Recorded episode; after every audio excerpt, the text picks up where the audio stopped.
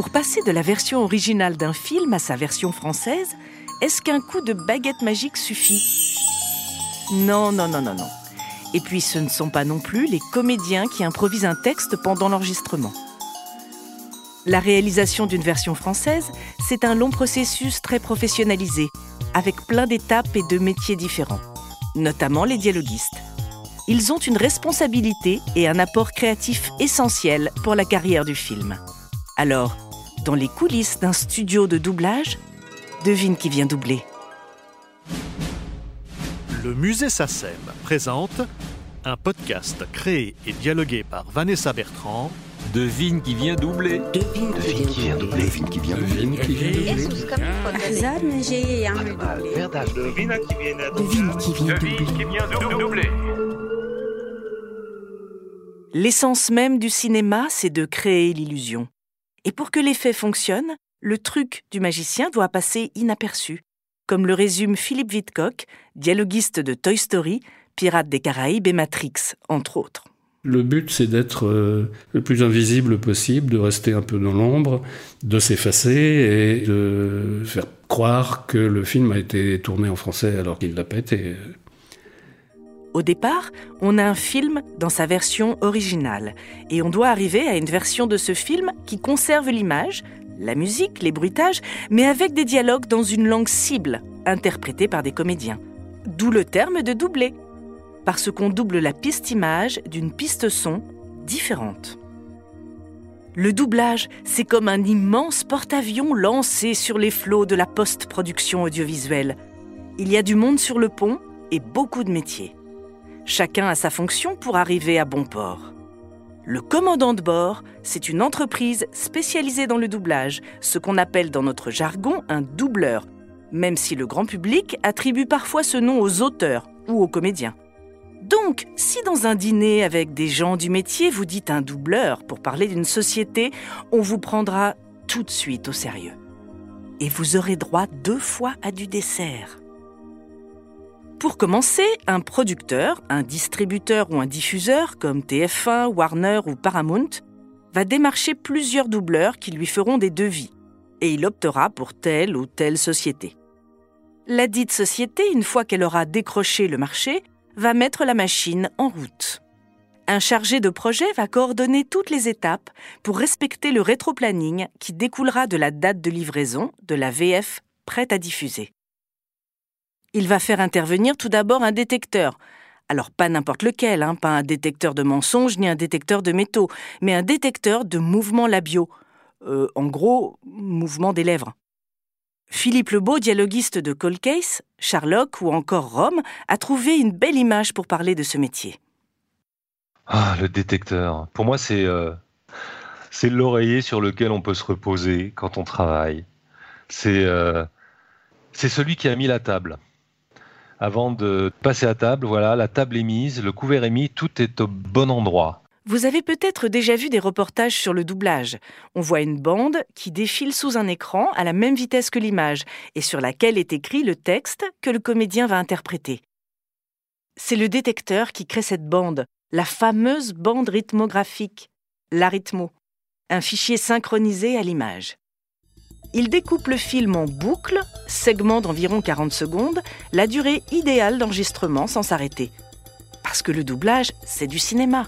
On enregistre par petits bouts et dans le désordre. Le terme de boucle vient du fait qu'autrefois, la rythmo était une bande de celluloïdes qu'on coupait réellement à coups de ciseaux et qu'on collait de manière à ce qu'elle défile en boucle sur le plateau d'enregistrement jusqu'à ce que le directeur artistique et l'ingénieur du son soient satisfaits.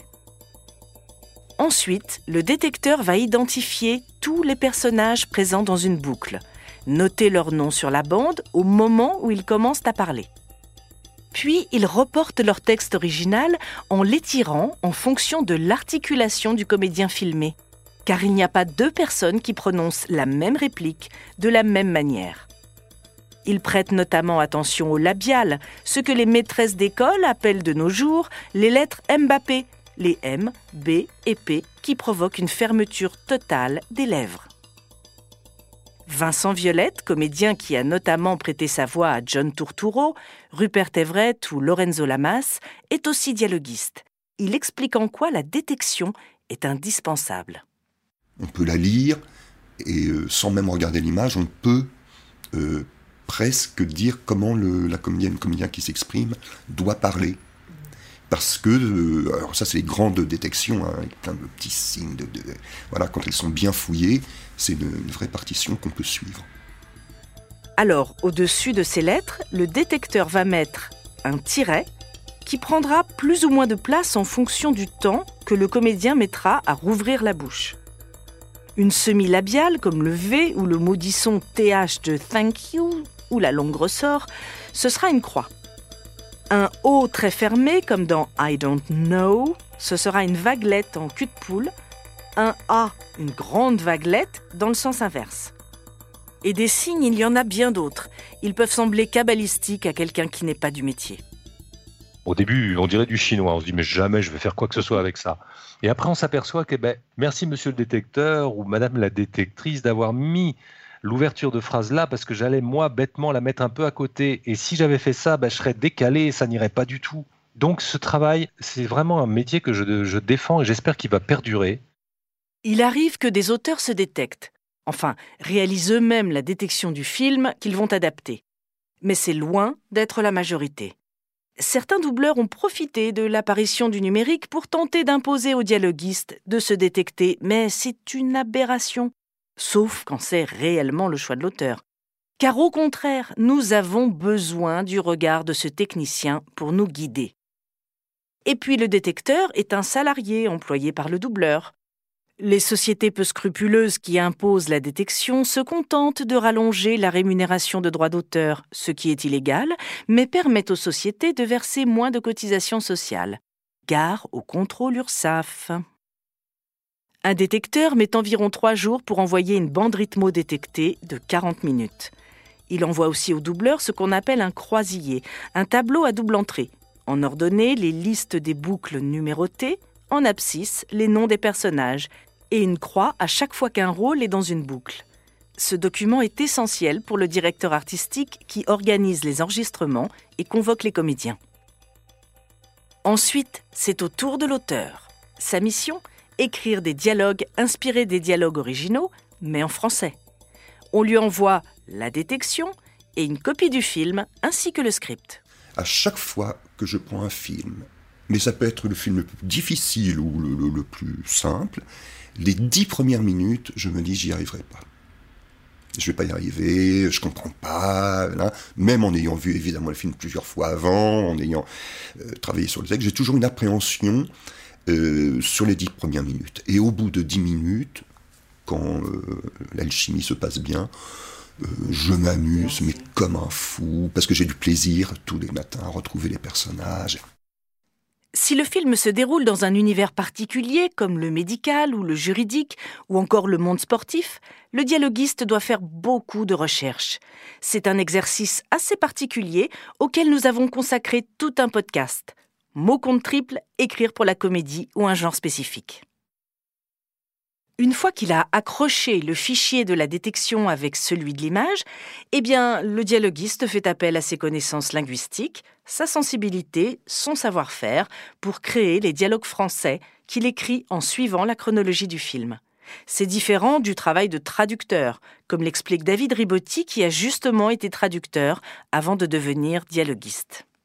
Pour moi, quand on dit traducteur, c'est quelque chose de bien spécifique. Aussi bien au niveau du statut de la profession, qui est un statut libéral, qu'au niveau du type d'activité ou de travaux qu'on fait. Je me sens avant tout euh, auteur-dialoguiste, c'est-à-dire que j'ai vraiment l'impression d'écrire tout simplement. On essaye de recréer quelque chose, euh, on a une partie créative euh, qui est indéniable.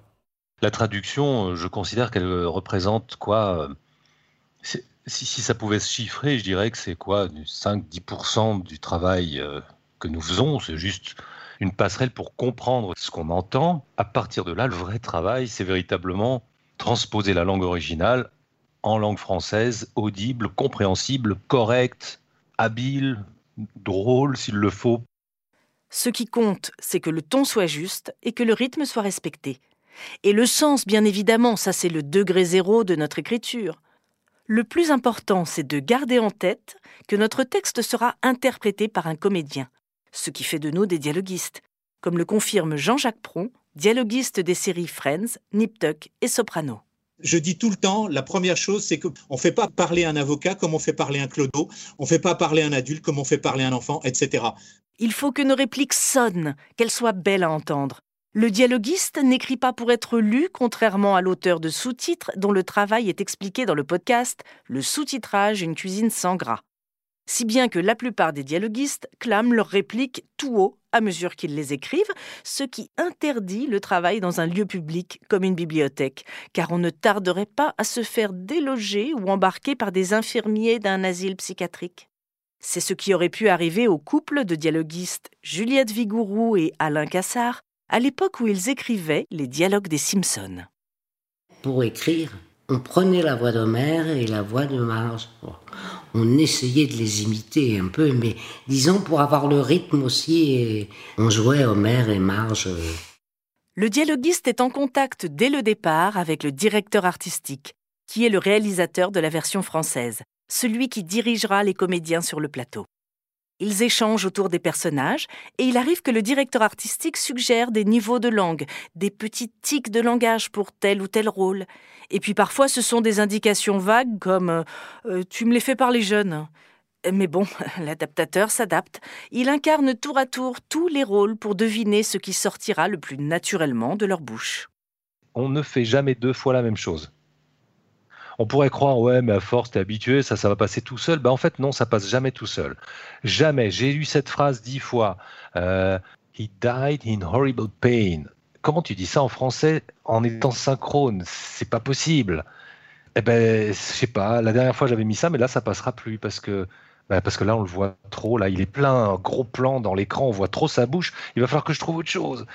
Mais ça passait très bien la dernière fois. Mais là, ça passera plus. Il n'y a pas deux fois la même situation. Et je trouve ça génial parce qu'on ne peut jamais s'endormir quand on adapte. Philippe Lebeau vient d'évoquer le synchronisme. Souvent, les gens pensent que c'est notre préoccupation numéro un. Mais la question ne se pose pas en ces termes. Prenez un cruciverbiste. Son cerveau va en même temps chercher le mot juste et celui qui a le nombre de lettres requis. Un parolier à qui un compositeur a confié une mélodie sera confronté au même casse-tête des rimes, une prosodie à respecter, et puis un texte musical qui, tant qu'à faire, fait sens. Le dialoguiste de doublage doit vivre une réplique, parfois la répéter tout haut en VO jusqu'à ce que sens, sensibilité, rythme, justesse et synchronisme sortent simultanément. Bien entendu, on parle d'une situation idéale. Il arrive que l'un des critères ne soit pas au rendez-vous, alors on retravaille nos répliques. Si on commence par le synchronisme, euh, on écrit un texte qui est un peu esclave de l'original, qui est un peu bancal parfois, un peu, un peu lourd, il me semble. Donc moi, ce n'est pas la première chose à laquelle je m'attache. Je vous ai parlé des répliques, mais il y a aussi ce qu'on appelle les ambiances. Un texte qu'il faut inventer entièrement, car il ne figure pas sur le script. Une ambiance, c'est la panique exprimée par une vingtaine de piétons qui assistent à l'arrivée inattendue d'une soucoupe volante dont sortent des aliens polymorphes. Ce sont des clients en arrière-plan au restaurant. Ce qu'on peut assimiler à de la figuration. L'auteur doit écrire l'ensemble des dialogues que des comédiens vont enregistrer, ce qui peut prendre un temps considérable.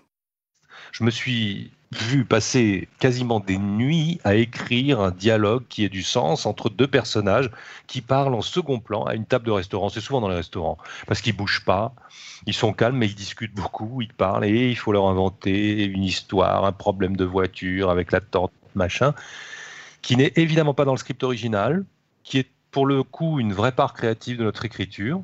Ça, ça nécessite du coup de mobiliser des comédiens, donc de payer des gens. Nous, ça nous fait beaucoup de travail en plus.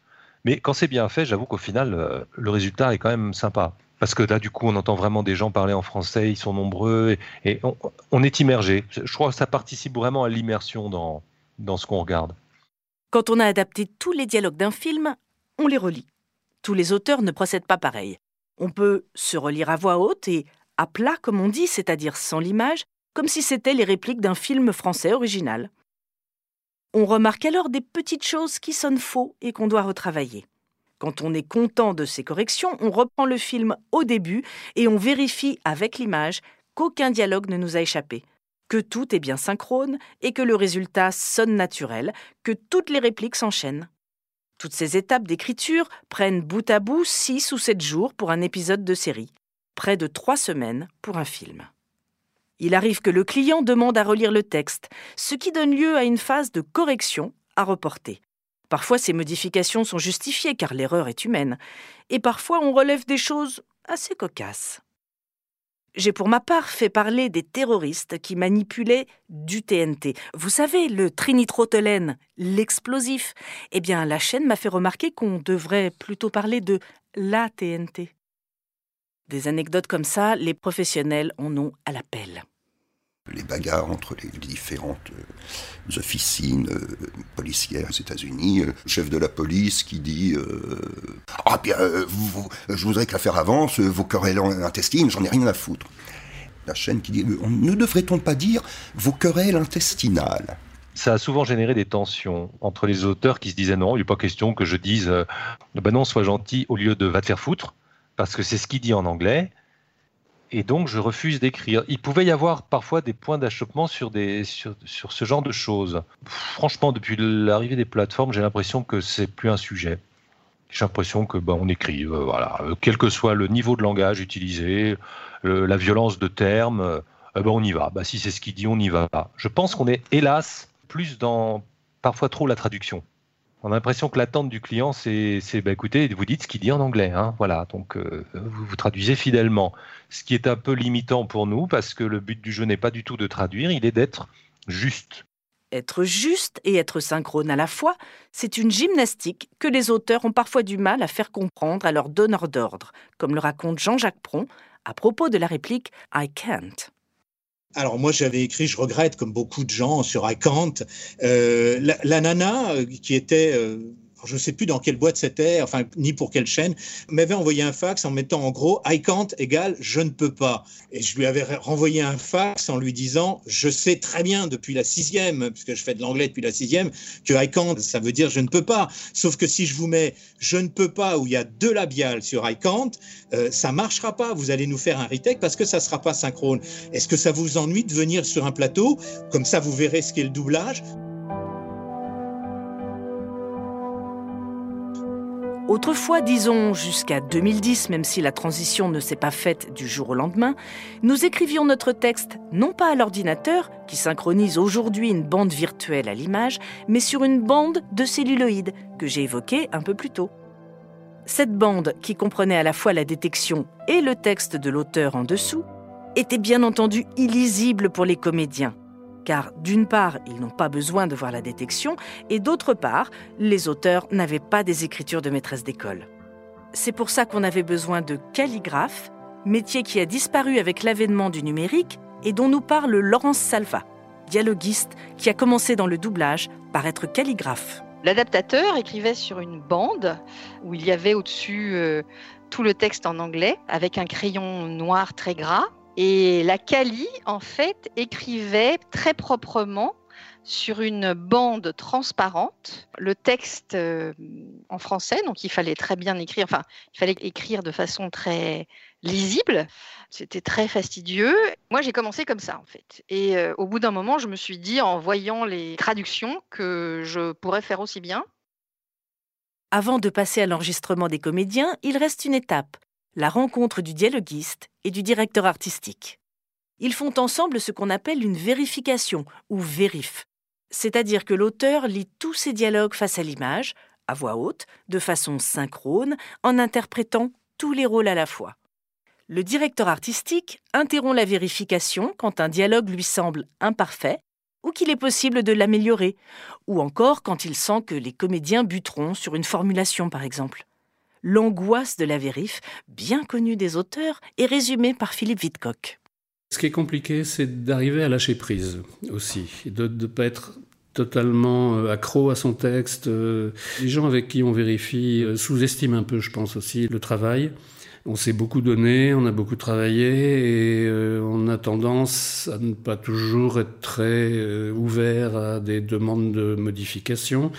Euh, certaines sont justifiées, mais certaines sont très subjectives aussi. Chaque client a aussi d'ailleurs des demandes tout à fait différentes. Il y a des mots qu'il faut éviter avec un tel et qui passent avec un autre. L'objectif est que le directeur artistique arrive à l'enregistrement en maîtrisant totalement les dialogues que les comédiens devront interpréter. Le directeur artistique Hubert Drac nous explique en quoi cette étape est importante. Un comédien qui voit un directeur artistique qui doute, ça lui met le doute et il se demande s'il ne faut pas faire autre chose. Le comédien Georges Caudron est connu pour avoir doublé entre autres David Duchovny, le héros de la série X-Files mais il est aussi directeur artistique et il nous explique en quoi la vérif lui est indispensable pour diriger ses comédiens.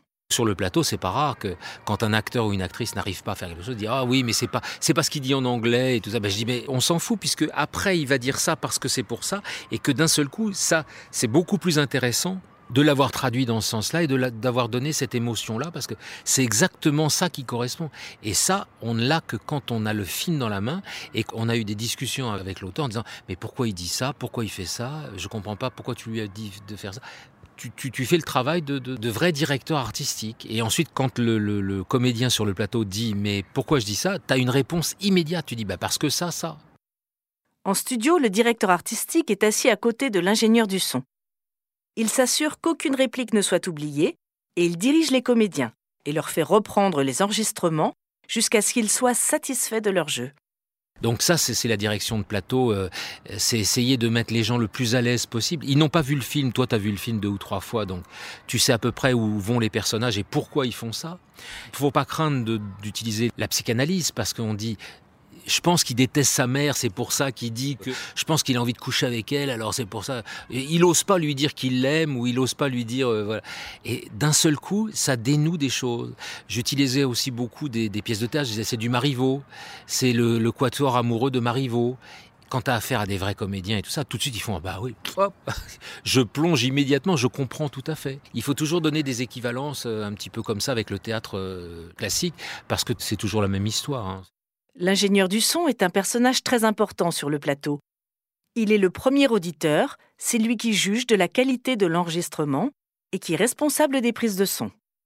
Danita Yarda, comédienne qu'on a entendue aussi bien dans X-Files, où elle interprétait la mère de Scully, que dans Les Feux de l'amour, dans lesquels elle joue depuis 30 ans, nous parle de la connivence entre l'ingé son et ses comédiens. Avec certains ingénieurs, j'avais une voix extraordinaire, donc avec une richesse. Et puis d'autres fois, mais alors c'était horrible, c'était plat, c'était c'était grisaille. Il n'y avait pas de relief, comme dans tous les métiers. Il y a des gens qui sont bons, d'autres qui sont moins bons, voilà. Euh, mais c'est très important parce que ça peut tout changer. Il suffit pas euh, d'avoir une bonne interprétation du comédien. Si l'ingénieur du son ne répond pas, ben ça, ça fout tout en l'air avec des ingés, on peut faire un travail très très fin de ciselage du son qui se rapproche aussi de la VO. On choisit des micros, on peut compenser avec des micro-cravates, style des micros qui ont été utilisés lors du tournage, pour récupérer le son au maximum, euh, avoir un son identique avec le son original. Dans le temps, on avait des perchman qui suivaient le comédien, et c'était merveilleux. Une fois que tout est enregistré, il faut monter à savoir sélectionner les prises, même si le numérique a rendu cette opération quasi instantanée et se fait en partie sur le plateau. Mais il reste toujours des respirations à travailler, des répliques à replacer précisément, à recaler. Puis on entre en phase de mixage, où il faut équilibrer les différentes pistes, celle des comédiens et ce qu'on appelle la version internationale, la VI, à savoir les bruitages et la musique. Il n'y a pas toujours eu de version internationale. Autrefois, on disposait de la bande musicale, mais les bruitages étaient sur la même piste que les voix originales. Il fallait donc refaire ce même bruitage en français.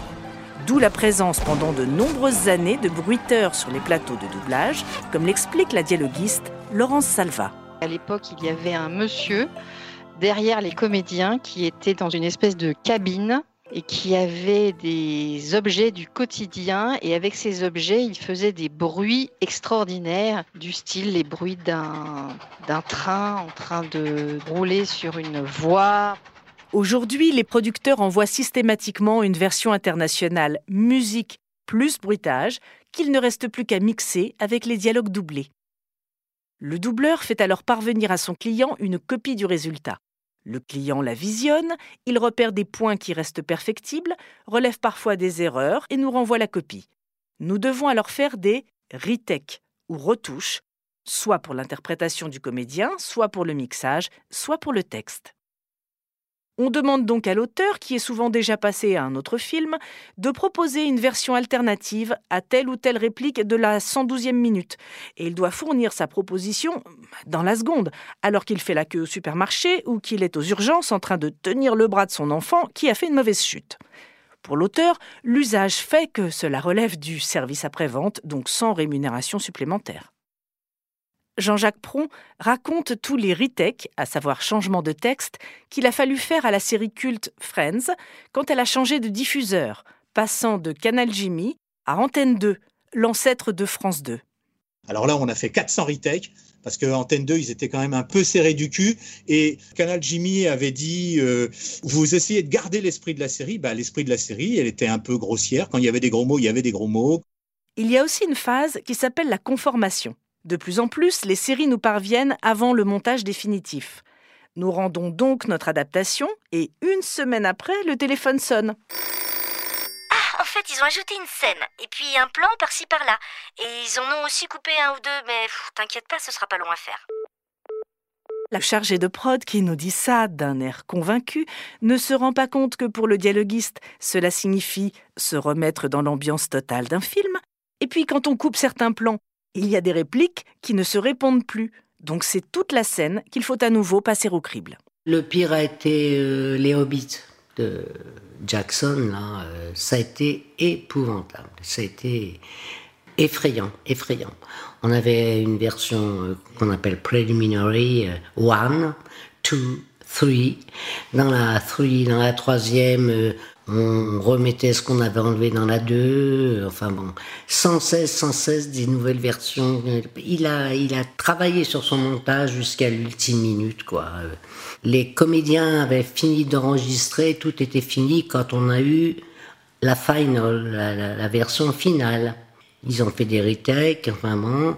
Et après, on a eu une final revise, une version finale révisée. Hein.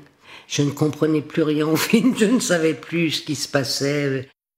Vient ensuite pour l'auteur le moment de se faire payer pour son travail. Il n'est pas le salarié du doubleur, il lui cède le droit d'exploiter son travail. Si ce sujet vous intéresse, il est développé dans le podcast Dialoguiste de doublage.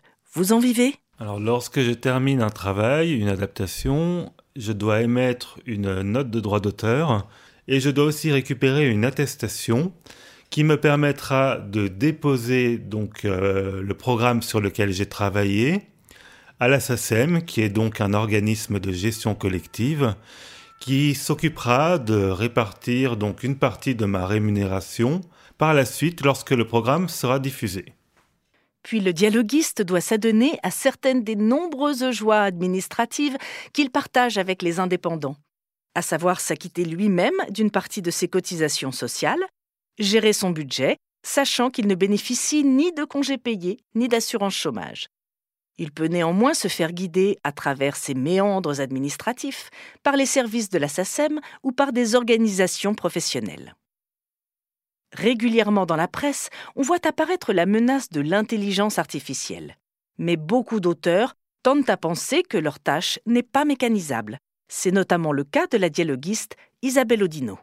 Ce type de traduction automatique existe déjà dans la traduction technique depuis des années et on voit ce que ça a donné, c'est-à-dire qu'en fait, le traducteur devient un relecteur, devient un éditeur et il corrige la machine qui travaille mal et particulièrement là au niveau des textes littéraires et des textes de cinéma, des, histoires euh, de fiction. Euh, c'est très compliqué euh, pour une machine de faire la part des choses. Et je pense qu'en fait la machine va très mal travailler, mais c'est aux, auteurs de refuser de devenir des relecteurs, parce que là, on est en train de complètement perdre ce qui fait la spécificité de notre métier, c'est de traduire. Donc, tu peux changer dans le détail, mais c'est comme un vêtement. Euh, qui est raté dès le départ, si tu as donné un coup de ciseau, euh, tu, ne peux plus, euh, tu vois, tu peux plus faire un truc bien. Et pour moi, je pense que c'est pareil la traduction. On traduit du sens, on traduit pas des mots. L'intelligence artificielle n'est pas l'humain. Alors maintenant, on pourrait peut-être faire une version française entièrement automatisée avec des voix de robots. Ouais, ok, on va essayer. Peut-être, je crois même que ça a été fait une fois à titre expérimental. Bah, allons-y, faisons-le. Très honnêtement, euh, le public, il ne faut pas le prendre pour un con, il va pas être dupe très longtemps. Je crois qu'il y a une grande partie de l'intelligence artificielle qui est fantasmée. Donc je la redoute pas tellement. Je pense que c'est un. J'espère en tout cas que c'est un faux problème. Le doublage est l'industrie qui rend les films accessibles à des millions de spectateurs et téléspectateurs. Même si on ne retient souvent que les comédiens, c'est en fait toute une chaîne de fabrication qui est à l'œuvre pour créer l'illusion ultime que Bruce Willis ou Nicole Kidman ont tourné le film en français. Le dialoguiste doit faire avec de nombreuses contraintes métiers, même s'il parvient, avec l'expérience, à ne pas être trop perturbé par cette grosse machine et arriver à se plonger dans le film pour ne plus penser qu'à une chose, les personnages et ce qu'il va leur faire dire, comme l'expriment chacun à leur manière Chloé Matz, dialoguiste débutante, et le grand professionnel Philippe Vidcock. Sans les auteurs de doublage, eh ben, il n'y a pas de texte, quoi. Finalement, c'est peut-être un peu bête, mais euh, c'est aussi le texte qui fait vivre l'œuvre. Le mot-clé du métier, c'est quand même le plaisir hein, de travailler. Mettre à profit sa créativité pour produire euh, quelque chose de beau. Et malgré la menace de l'intelligence artificielle, on peut penser que le métier de dialoguiste a encore de belles années devant lui. Car le public reste friand des films et séries venus des quatre coins du monde, comme le pense Claire Giraudin, directrice de SACEM Université, un département de la SACEM dédié à la valorisation des œuvres. La nécessité de doublage des œuvres, elle est essentielle et je dirais même elle est de plus en plus importante parce que des grandes plateformes, notamment euh, américaines, on va dire, hein, nous proposent à nos spectateurs de plus en plus de choix en termes euh, audiovisuels.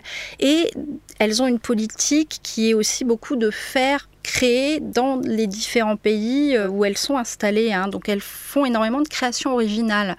Donc on a accès tout à coup à des œuvres espagnoles, roumaines. Ça, c'est des choix qu'on n'avait pas avant. Donc plus que jamais, on va avoir besoin d'auteurs de doublage. Ça me paraît évident, c'est plutôt un métier qui devrait tendre à se développer plutôt qu'à se réduire. Il y a beaucoup d'anecdotes à citer sur le travail des dialoguistes de doublage. Sont-ils bridés par une censure? Comment choisissent-ils de faire se tutoyer ou vous voyez des personnages? Écrit-on différemment pour la jeunesse? Comment les auteurs apprennent-ils leur métier? Les réponses dans les autres épisodes de Devine qui vient doubler.